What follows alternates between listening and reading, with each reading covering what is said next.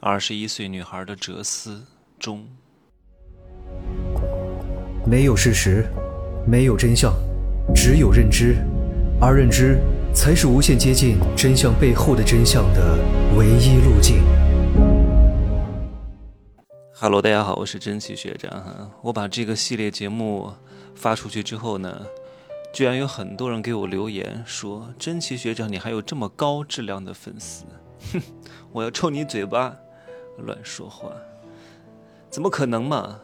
对吧？你别天天看我发那些什么二两肉的，发那些无脑粉丝的，发那些蠢货的，发那些骂我的，发那些不认同我的，我故意放出来的。我故意挑选一些极端个例，其实不是极端个例，大多数人都不认同的，不能理解的，他们不愿意被破碎的。你看看我今天发的这个朋友圈，那么多女硕士在骂我，为什么？因为我说这个硕士。啊，有哪些坏处，有哪些好处？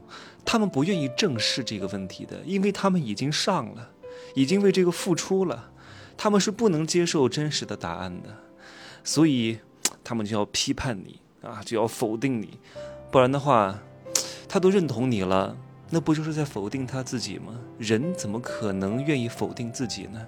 我发出来的仅供各位娱乐而已，因为我有这个自信，对吧？我从来就不会觉得说啊，因为我放了这些不好的言论，那些骂我的话，会影响到一部分人对我的判断。那太好了，说明你不具备判断一个人的能力。你被我放出来的烟雾弹迷惑了，那你就被我淘汰了，对吧？真正高质量的粉丝，不会跟我讲太多东西的，直接付钱的，哪有功夫跟你啰里吧嗦的呀？认同就付费，认同就付钱，对吧？花钱交高人，花钱买认知，就这么简单。行吧，不讲太多了啊，我们继续讲第二张图啊，也是这个二十一岁小女孩给我写的，又是一万字。各位，来，我们开始啊，第一篇章，释怀。其实我们大可不必为了人性的本质去感到沮丧与害怕，换成是自己，在自己所处的社会的某个环境与境况下，也必然会这么做。每个人都是自私的。所以，对待社会与人性，我们更多的是应该保有一份清醒与理性的认知，这才不会让我们陷入困境与迷惑。感谢现实，感谢人性，也感谢挫折与苦难。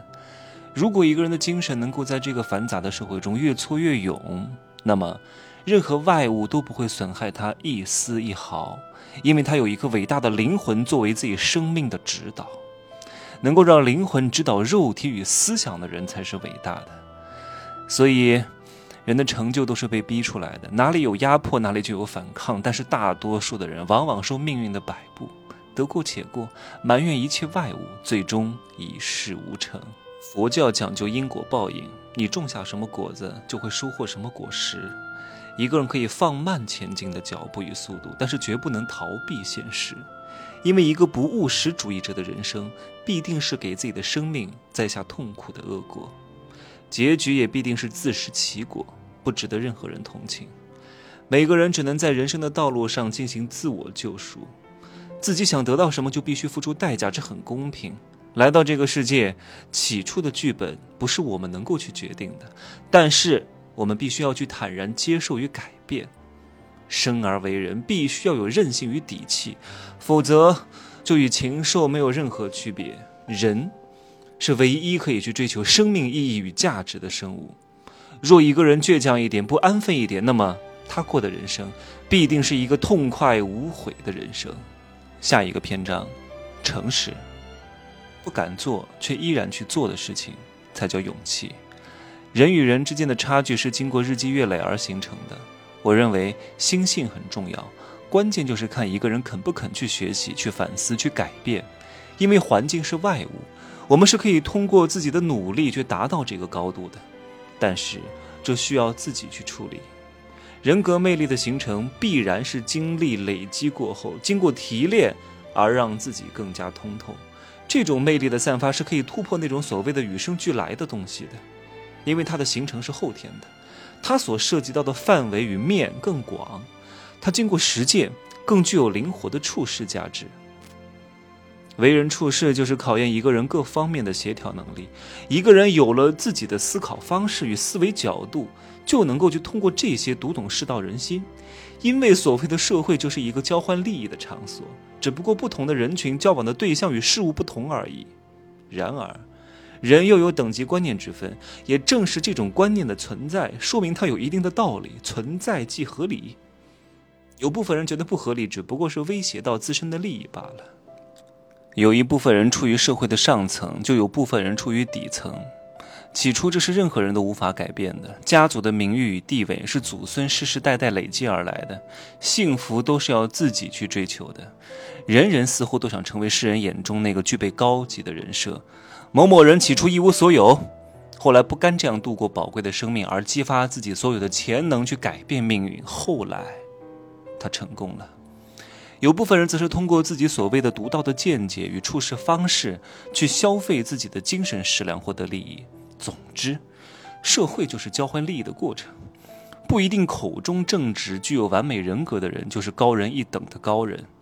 我觉得“透过现象看本质”这句话具有思考与掂量的普世价值，因为大多数人都是看到了事物与人的表面现象，而忽视背后的东西。也许有人会说，做人要简单单纯。把事情想得那么复杂，自己会很累。想的越多，必然会越让自己失望。所谓有心机的人，不能不承认的一点就是，洞察力比旁人敏锐。正因为他考虑到事物的各个方面，所以他为了周全，会去协调各方面的东西，然后让事情更具有流动性。圆滑与八面玲珑是需要为人处事的经验与高度的。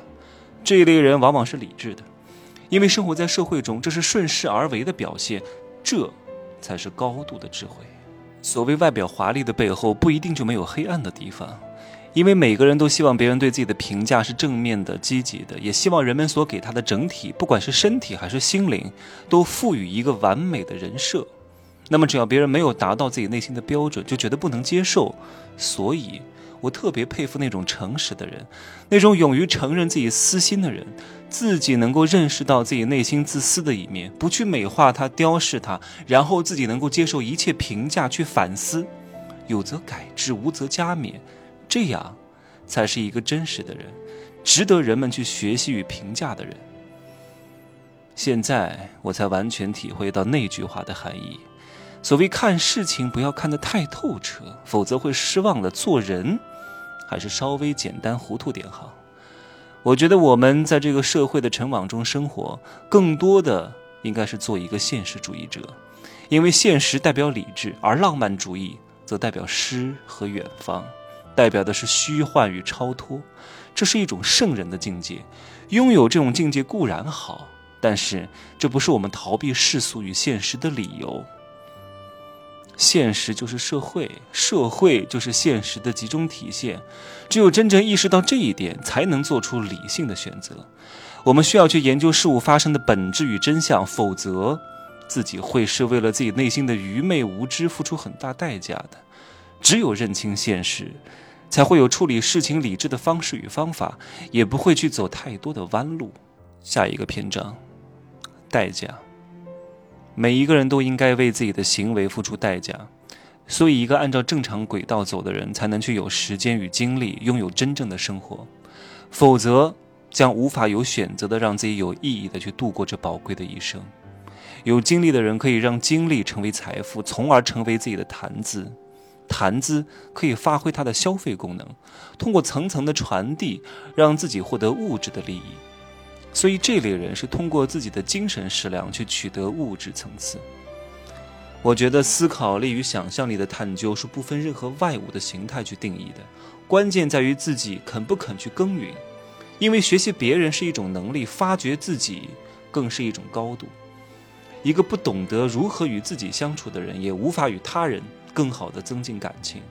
自己应该要成为那个能与他人打成一片、灵活地处理人际关系的人，又能成为自己内心有另一个世界的人，那样的生命才多彩。这样的人才懂得如何去经营自己的人生，那样才能游刃有余地活着。下一个篇章，梦之国。何为真正的幸福？我常常内心询问着现实的自己。为什么小时候不了解人世滋味的自己，心中的幸福是那么简单？幸福，是一颗大人给的奶糖。是和父母一起散步的那份简单的惬意，是爬上山顶后内心那种真实的充盈，是可以和伙伴在春天开满油菜花的海洋中漫无目的的奔跑到天黑才回到家的充实，是可以为了失去一个玩伴而在夜晚悄悄流泪的不舍，是可以和玩伴翻过千山万水就为了去采那束粉色杜鹃花的快乐。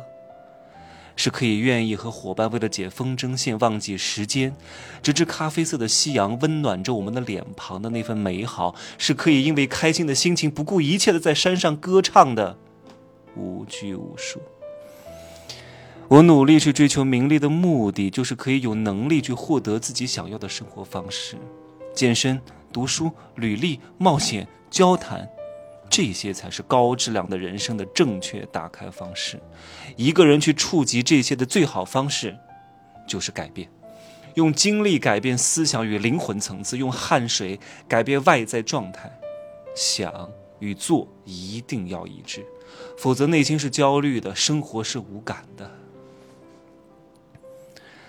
金钱就是处理一切事物的基础，任何人都不能否定它的重要性与必要性，这是事实，也是现实，无法解释，更无法逃避。只有认清人生的真相，才能真正的获得存在的幸福、快乐或痛苦。时间从不曾停止，既然终点是死亡，那么又何必执着？结局虽然是空，但是我必须去相信，生命是可以触及到意义的。生命具有偶然性与不可预知性，我们不知道自己有可能随时随地会与这个世界告别，所以要让每一个当下都具有可直达心扉的感受，内在与外在都要尽力的存活着。一个人应该能够感知生命是一种灵性，人应该去追求这种独特的、只属于自己的灵性，那样的存在才与神最接近，也是离天堂最近的地方。看世界不需要那么多的金钱基础，到达一个城市或者不同的地方，其实最主要的是见识不同的人群怎样的对待生活，在他们的经历与眼中，生活这个谋生的工作是怎样进行的，这样自己就会在从中吸取生活经验。人生在世，我们必须要经历亲人的离去、爱情的幻灭、死亡的威胁，生存带来的大多数是痛苦与无聊。所以，一个人的内在涵养与积累是很重要的。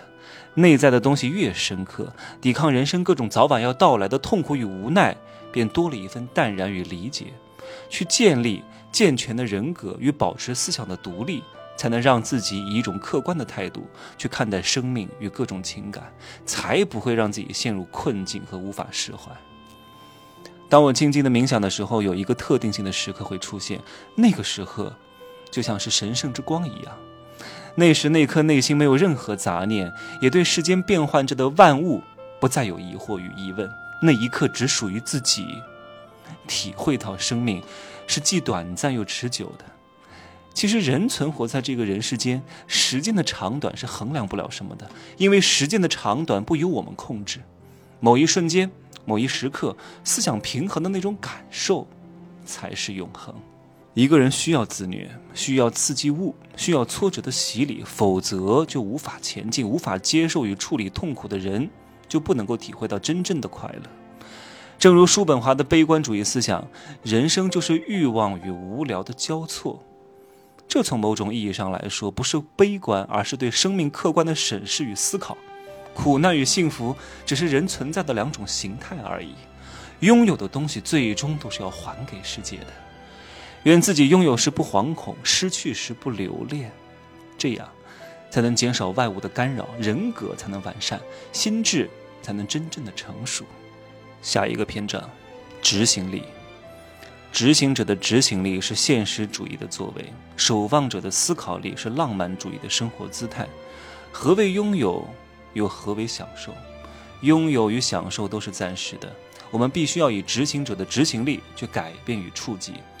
虽然在这个过程中会损失掉很多东西，但这都是顺势而为的方式，是自己肉体得以存在的基础。一个有智慧的人，也许会在这个过程中找到一种平衡吧。然而，在这个人世间练习承受力与空观，是解决人生问题的主要途径。这项活动早晚都是要进行的，只不过是外物通过对自己刺激的进行，还是自己主动进行而已。人生苦短，我们要及时行乐；人生如梦，我们又应该承受与做好一切感情变化与消失的创伤，这样，我们的生命才能感受到活生生的存在。但是执行力的实践是需要见识与眼光的。大部分人都有一生的时间，但是每个人的选择与作为不同，结果也不同。因为每个人都有局限性，一生都在作为、犯错、领会、彻悟，然后徘徊，然后继续前进。我们每个人都喜欢想象一个美好的终点，谁能够预知自己的宿命？谁又能够决定自己的终点？终点与起点又应该如何去追究？这是一个生命与存在的问题。每一个人的悟性、体会、人生道路都不同，生命内容所赋予的含义自然也不同。经历只能一个人去完成。每一个人都是被现实推着往前走，没有太多时间与自己的空间去思考生命的问题，因为生命问题的本质就是残酷与无力。没有一个人能够掌控自己的人生命运，能够预见自己的生命所要发生的事件。但是，我们的执行力是去改变一些东西的基础，否则都是空谈，现状也无法去改变。我前进与改变的动力，在于让自己的生命掌握主动权，无需去迎合任何一个人或者外物。这对我来说就是存在的意义，否则，我的生命没有任何意义。某某某某某啊，好，今天呢就说到这儿啊。他的观念以及言论，不代表我的立场啊，各位自行去思量，好吧？给各位一份思考，祝各位幸福、开心、顺遂，晚安吧。